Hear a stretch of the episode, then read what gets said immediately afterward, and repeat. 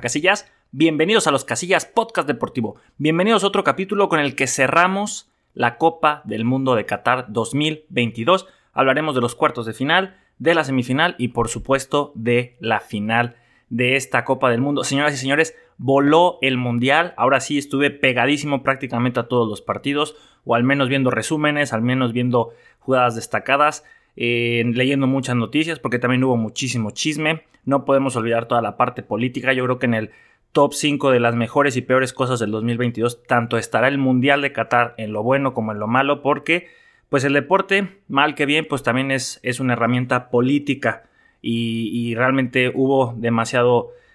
Eh, pues fue polémico toda esta situación de Qatar, pero ahorita lo que nos compete es dar un resumen rápido y un análisis profundo de lo que fueron los cuartos de final, semifinal y la final. Claro, también el partido del tercer lugar, como de que no.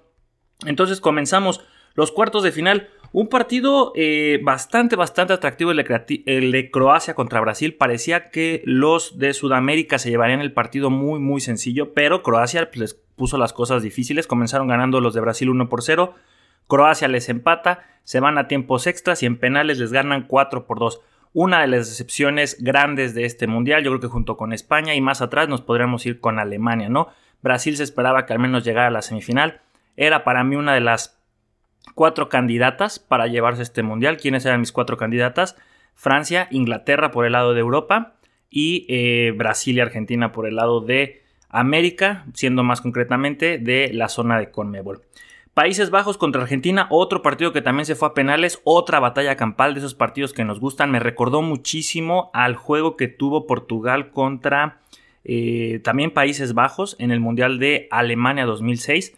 Eh, donde estaba Deco del Barcelona, Giovanni Van Bronckhorst también del Barcelona, estaba Cristiano Ronaldo, y se dieron con todo, hubo muchísimas amarillas, muchísimas rojas, y al final, bueno, los, los ibéricos fueron los que pasaron. En este caso también hubo muchas tarjetas amarillas, aunque solo una roja para los de Países Bajos, empataron 2 por 2 en tiempo regular, tiempos extras, y en penales Argentina sacó la casta y quedó 4 por 3.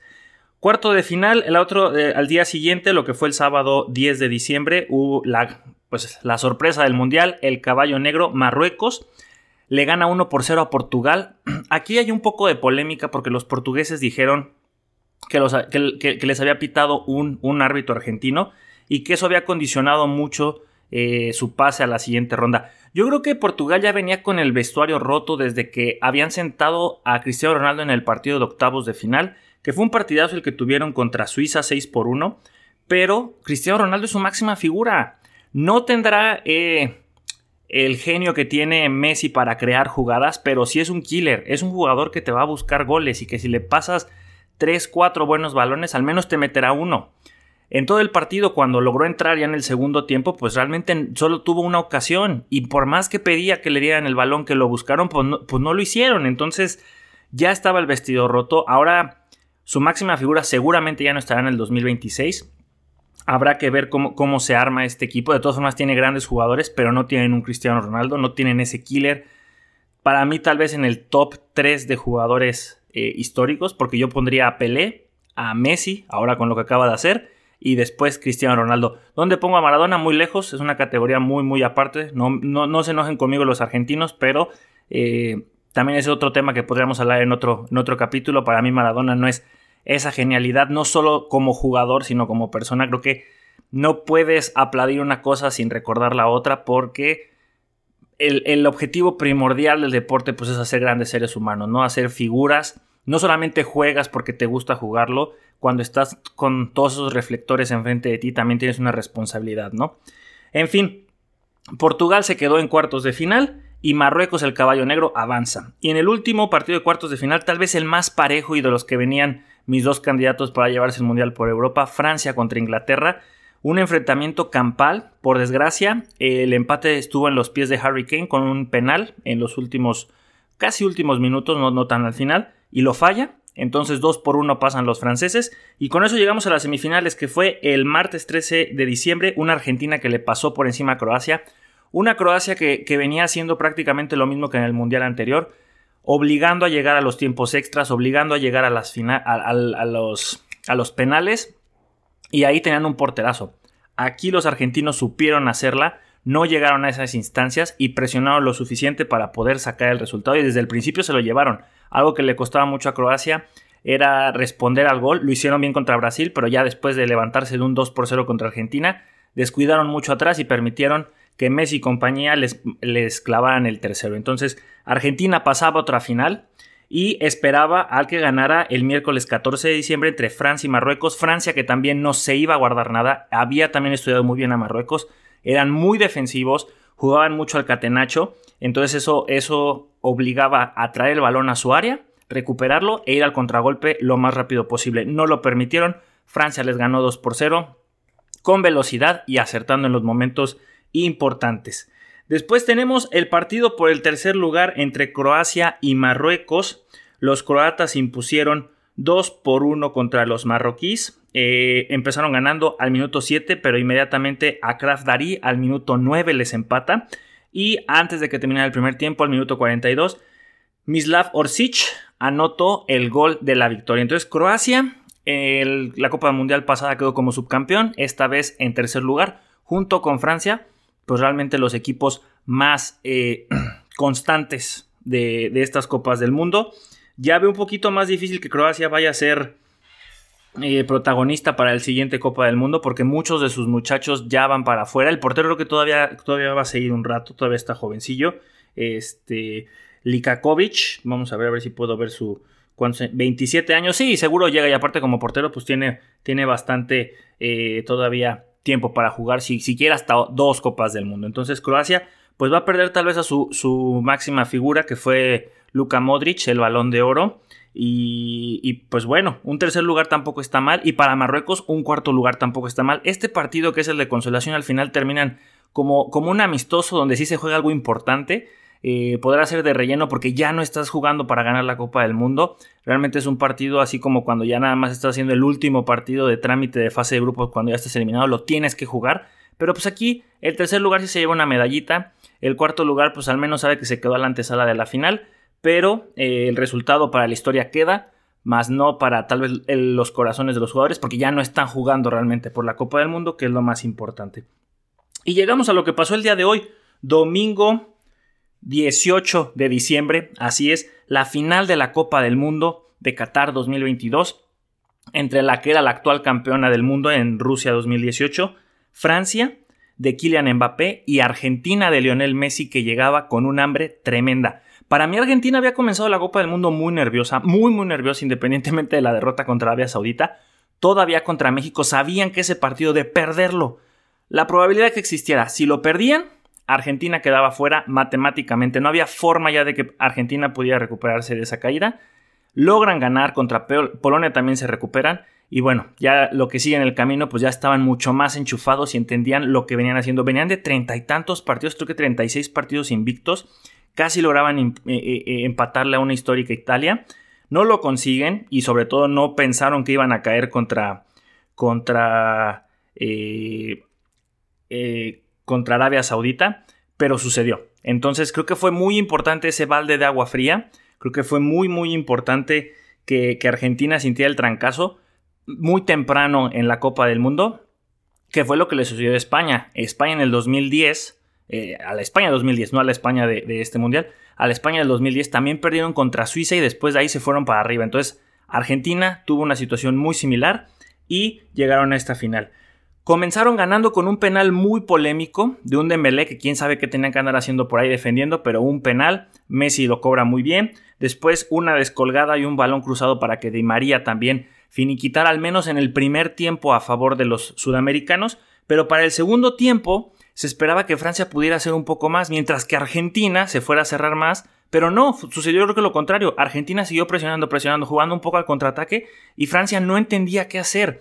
Independientemente de que se hable de que la final estaba comprada, de que, de que ese penal era inexistente, porque después se marca un penal también muy dudoso contra Francia, entonces ahí se balanceó un poquito eh, la situación. Francia no estaba haciendo nada. Antes y después del penal, Francia no estaba haciendo nada. Entonces, eh, podrás decir lo que quieras de que, de que el, eh, de que el mundial haya estado vendido, de que haya estado comprado, que guste ni mande. pero Francia no estaba jugando absolutamente a nada y eso da muchísima apertura a que si Argentina ganaba de esta forma hubiera sido uno de los mundiales más aburridos o tal vez uno de, las finales de la Copa del Mundo más malas que hubiéramos visto, porque realmente Argentina mete sus dos goles, quiere jugar únicamente al contragolpe y con la cantidad de fallas y de faltas que se estaban cometiendo por ambos bandos, el juego estaba muy sucio. A mí personalmente hasta el minuto 80 no me estaba gustando. Se marca el penal dudoso también para Francia y, lo anota muy bien Kylian Mbappé y se llevan eh, ahora sí que ahora sí traen todo el ánimo que necesitaban y empiezan a hacer las cosas bien como estaba jugando Francia. Se empata el partido. En menos de 3-4 minutos Francia les empata el partido a Argentina y comienza otro partido totalmente diferente. Un escenario que no se esperaba de nadie, que ya a esas alturas los argentinos se sentían más de campeones. Y creo que eso fue lo mejor que también nos pudo pasar al resto de los que no somos argentinos, para que los de la albiceleste tuvieran un poquito de humildad y entendieran que el mundial no iba a ser para ellos así de regalado. Y gracias al señor Kylian Mbappé, yo creo que este título para Argentina tiene valor y tiene un valor muy especial. No digo que si le hubieran ganado 2 por 0 y así se hubiera terminado el partido, no hubiera tenido valor, pero la forma en que Kylian Mbappé sacó adelante las cosas demostró que nada se les iba a regalar. Lo que les decía, independientemente si decían que estaba comprado, vendido y eso, al final Kylian Mbappé tumbó toda esa historia al poner las cosas tablas, porque después se van a tiempos extras. Argentina se va adelante con un gol de Lionel Messi. Bueno, ya, nos evitamos penales y van a ser campeones. Pero se marca un penal bien marcado por una mano por parte de los argentinos y lo anota Kylian Mbappé, que por cierto, hat-trick en una final de la Copa del Mundo y la perdieron. En fin, eh, entonces Kylian Mbappé les dijo, esto no está vendido, esto no está vendido y lo vamos a pelear hasta el final. Llegan los penales y yo creo que más que un volado, es, es una situación de fe para con tus compañeros. O sea, Messi y Kylian Mbappé tiran los primeros penales y los anotan. Los tenían que anotar. Yo decía, si Messi lo falla, se acabó. Francia es campeona del mundo. Si Kylian Mbappé la falla, Argentina es campeona del mundo. ¿Por qué? Tu máxima figura, y por desgracia en estos dos equipos sí son sus máximas figuras. Son sus... Históricamente, para Argentina, es una de sus más grandes figuras comparadas con Mario Alberto Kempes y por ahí con Maradona. Y del otro lado, Kylian Mbappé ya es campeón del mundo a una tiernísima edad cuando fue en Rusia 2018, o sea, a sus 23 años lo iba a intentar y casi lo consigue, ahora liderando esta selección francesa. Entonces ya, yo creo que con dos mundiales, estamos hablando de un Zinedine Zidane, de Didier Deschamps, Trezeguet, Henry Henry en aquella final del 98, pero claro que en Rusia hay que hablar de Griezmann, hay que hablar de, de Giroud, hay que hablar de Loris, pero claro que hay que hablar de Kylian Mbappé. Y si en esta ocasión hubieran sido otra vez campeones del mundo, Kylian Mbappé hubiera sido el nombre que hubiera estado hasta adelante y ya hubiera superado absolutamente a todas las figuras sobre Michel Platini, sobre Zinedine Zidane, Didier Deschamps, sobre todos ellos, Kylian Mbappé hubiera estado adelante. Que, que ahorita hablamos más a fondo de eso porque tengo un punto muy interesante. Pero bueno, las dos figuras de ambos equipos anotan y después es un, un acto de fe y, de confianza en, en tus compañeros. Sobre todo en los porteros. Yo creo que Loris no pudo hacer mucho, pero el Divo Martínez estaba en su mero mole eh, y, el partido termina 4 por 2.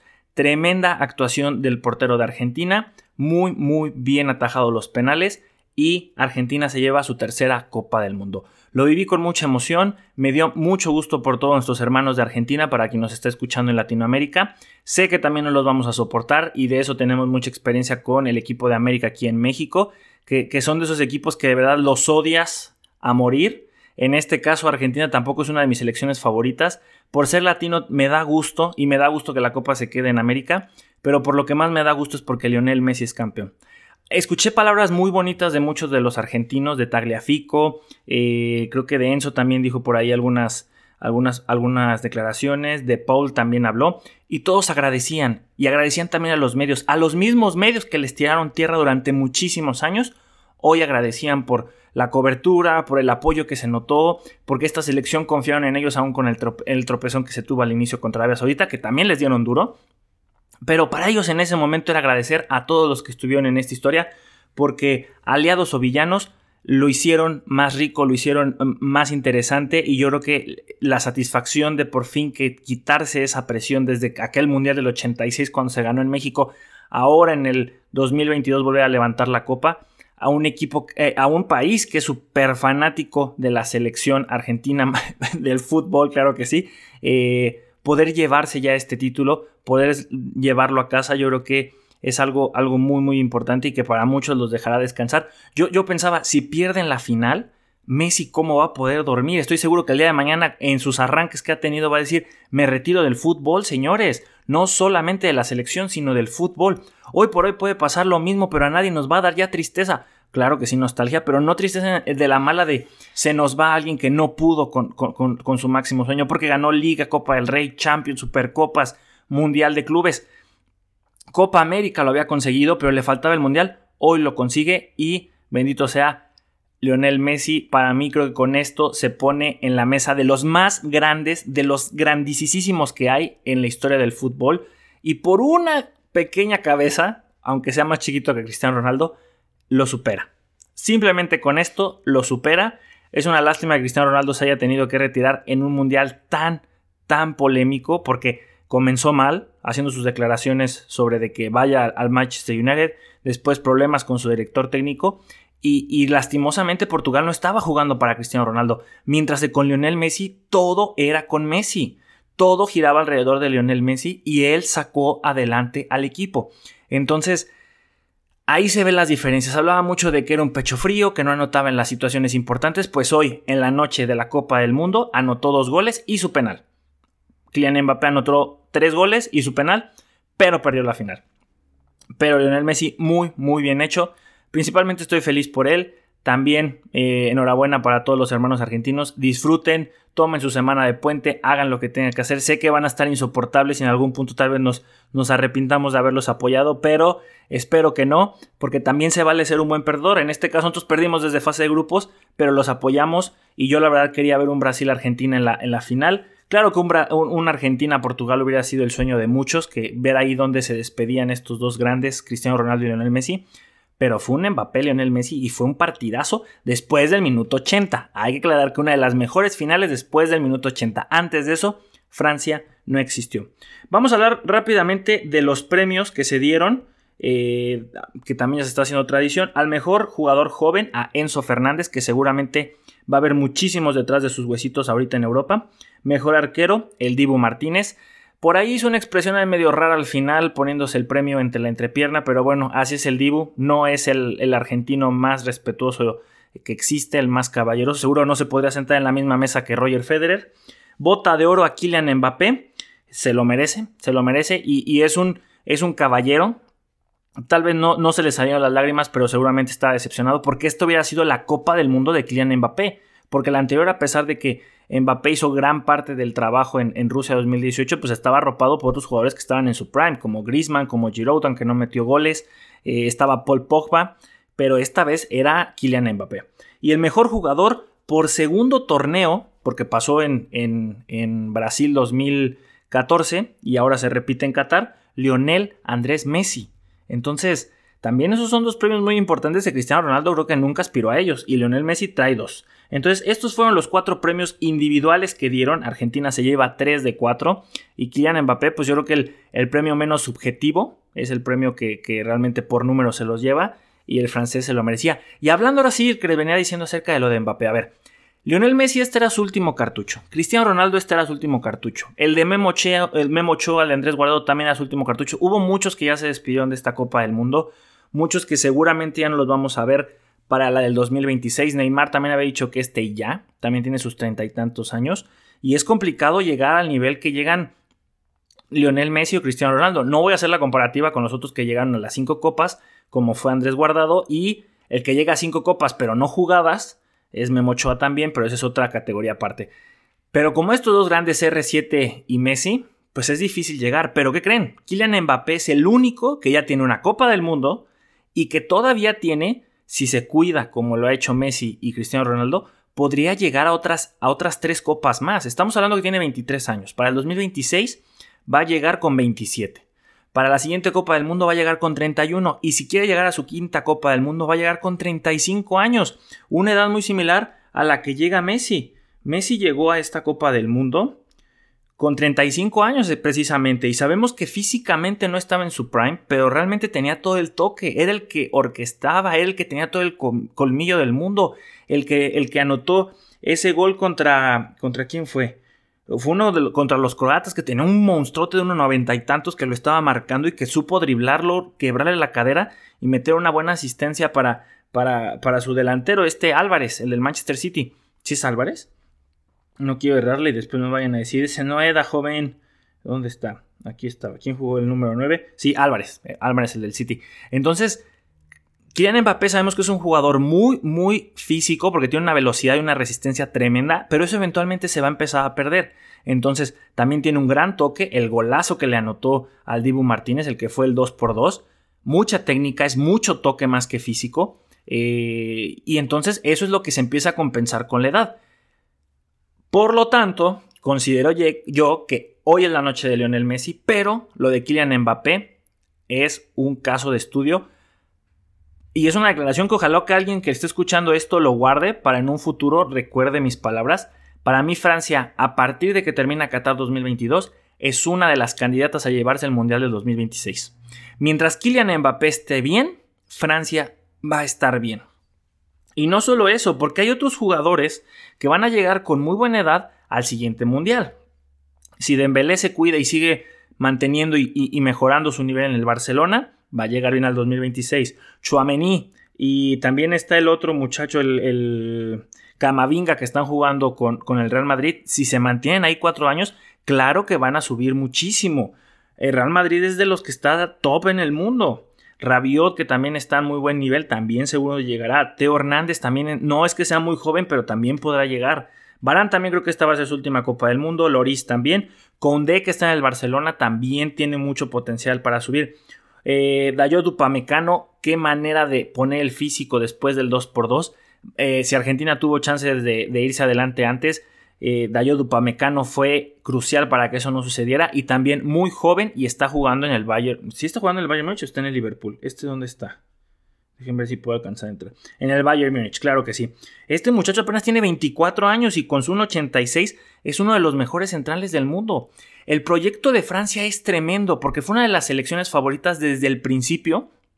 A pesar de que se cayeron jugadores como Pogba, Karim Benzema, de la defensa también se cayeron varios y aún así tuvieron de dónde escoger y les sobraba.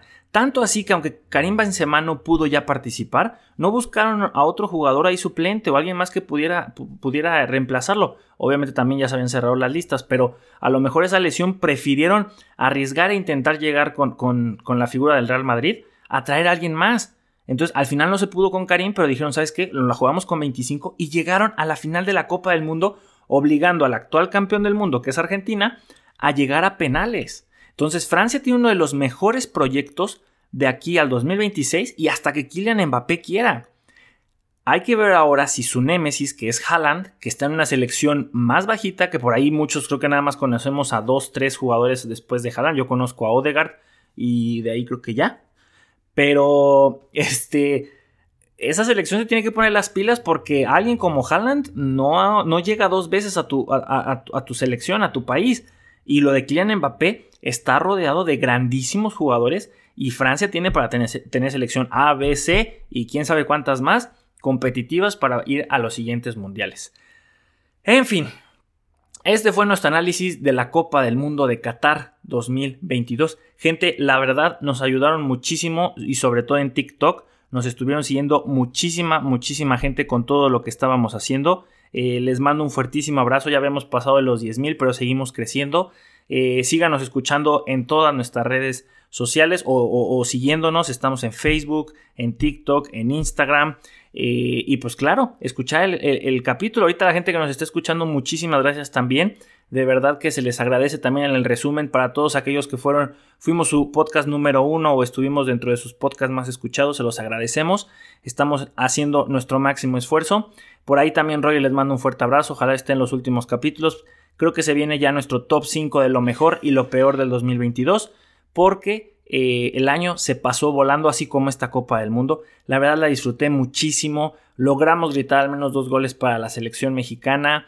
Hubieron partidos muy emocionantes. El caballo negro Marruecos, hasta para los que no les gusta el fútbol, se empaparon de la Copa del Mundo y decían, quiero que Marruecos sea campeón, solo porque es el típico, eh, la típica situación donde apoyas al más débil. Pero sabemos que había un punto donde se iba a frenar y se topó pared contra Francia. Se me hacía muy difícil que eliminara a tres selecciones europeas de jalón, pero bueno, eliminó a dos candidatas importantes como España y Portugal. Con Francia ya no tuvo suerte, pero la, eso es lo que provoca una Copa del Mundo, que hasta los que no les gusta el deporte lo vean. Es algo que no sucede con la Champions League, es algo que no sucede con las ligas locales, ni las europeas, ni, ni las de aquí, las nacionales, la Liga MX o la MLS. Es algo que solo sucede en un mundial, es algo que solo sucede en los Juegos Olímpicos. Yo creo que deportivamente hablando, estamos hablando del 1 y 2 deportes deportivos a nivel mundial más eh, pues los, los, meros meros, ¿no? Para mí el número uno son los Juegos Olímpicos y después el Mundial. Lo que ha movido de masas este Mundial es tremendamente sorprendente, es un, es un eh, modelo de negocios, yo creo que la FIFA es bastante redituable, les deja las arcas de, de, de ahí de sus bancos totalmente llenas, a pesar de que también tienen que despilfarrar un montón de dinero, al final todas las ganancias que están ahí son para la FIFA.